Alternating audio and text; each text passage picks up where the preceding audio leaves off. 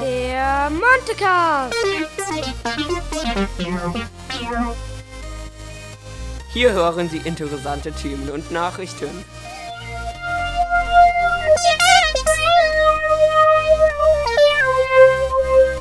Rund um die Montessori-Schule. Und ihre Schüler.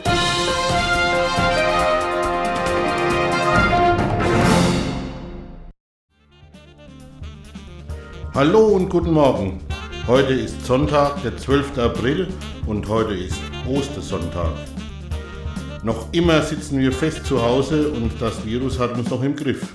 Aber es gibt gute Nachrichten.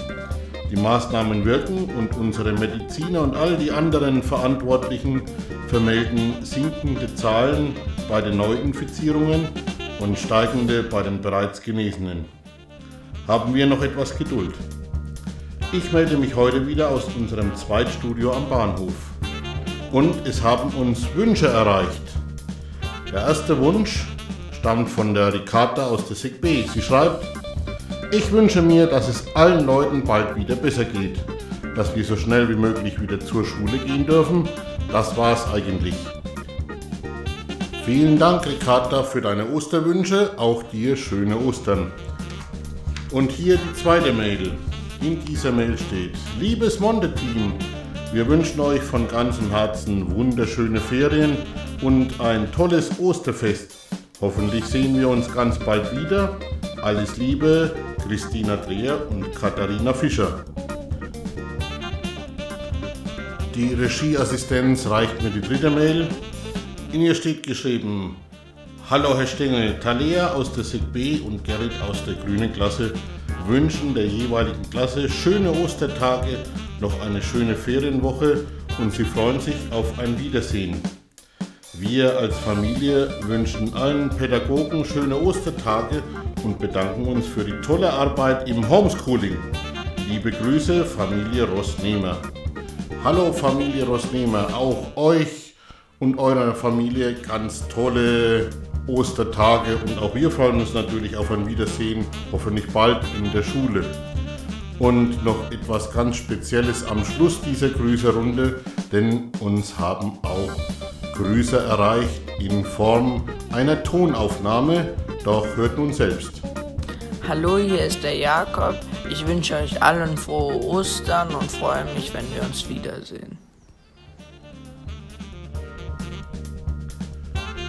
Auch ich wünsche euch im Namen von Frau Schröner, von der Frau Sauer, dem gesamten Team und der Vorstandschaft tolle Ostertage. Haltet durch!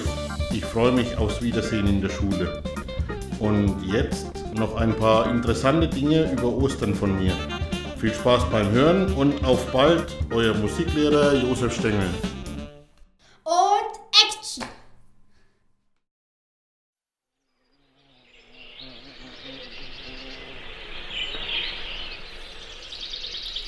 Ostern. Von Eis befreit sind Strom und Bäche, durch des Frühlings holden, belebenden Blick. Johann Wolfgang von Goethe. Ostern. Das höchste Fest im christlichen Jahreskreis. Und doch gehen seine Ursprünge weit in die vorchristliche Zeit zurück. Bis sich die christliche Glaubenslehre dem Osterfest annahm, bestand Sinn und Zweck dieses Festes darin, den Übergang des Winters in den Frühling zu feiern. Der Winter wurde vertrieben, was auch heute noch an vielen Fastnachtsbräuchen ersichtlich ist. Und die Natur erwacht zu neuem Leben.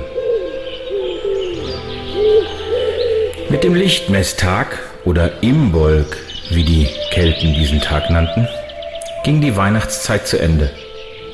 Unsere Vorfahren fühlten sich in diesen Tagen Anfang Februar in die Mutter Erde hinein und spürten, dass tief drinnen die Samen auszutreiben begannen.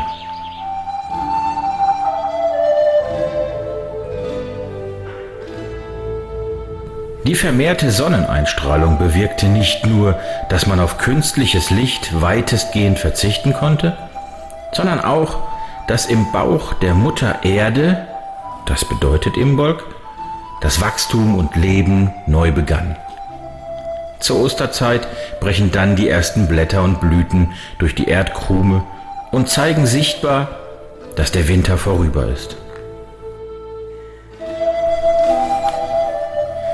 Seit jeher versuchten die Menschen ihre Lebenskraft aus der Natur zu ziehen, und so war es für sie wichtig, die Wiederbelebung der Natur nach einem langen und harten Winter gebührend zu bejubeln und zu feiern.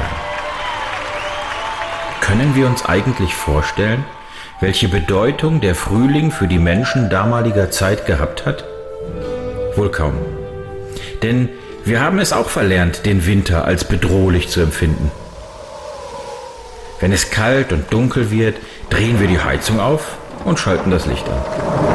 Vitamine bekommen wir aus Obst und Gemüse aus dem Supermarkt.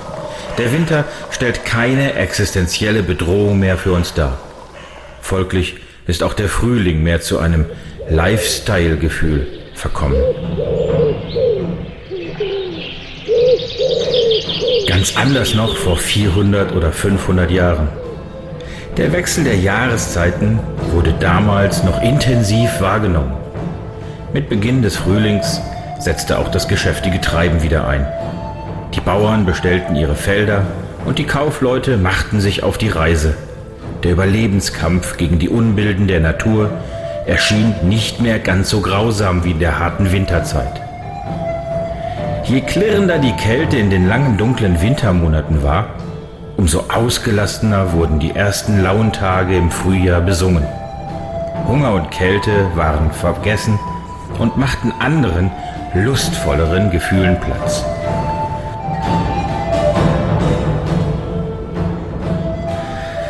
Wann feiern wir das christliche Auferstehungsfest, das Osterfest?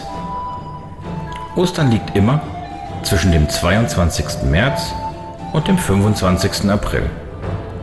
Der Kirchenkalender legt fest, dass der Ostersonntag abhängig ist vom Frühlingsvollmond. Und Frühlingsanfang ist astronomisch auf den 21. März festgelegt.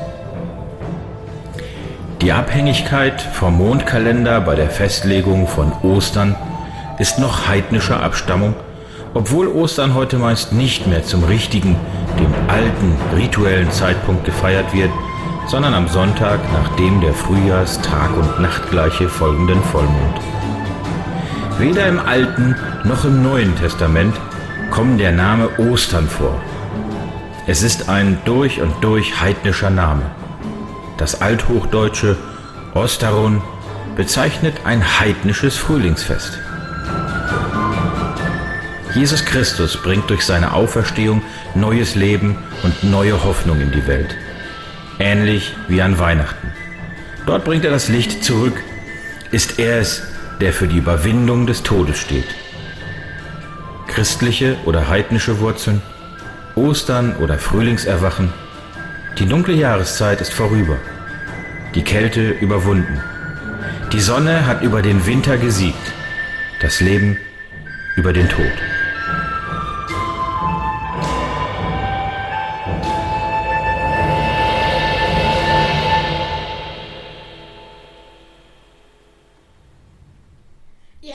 Themenwunsch für unseren Podcast?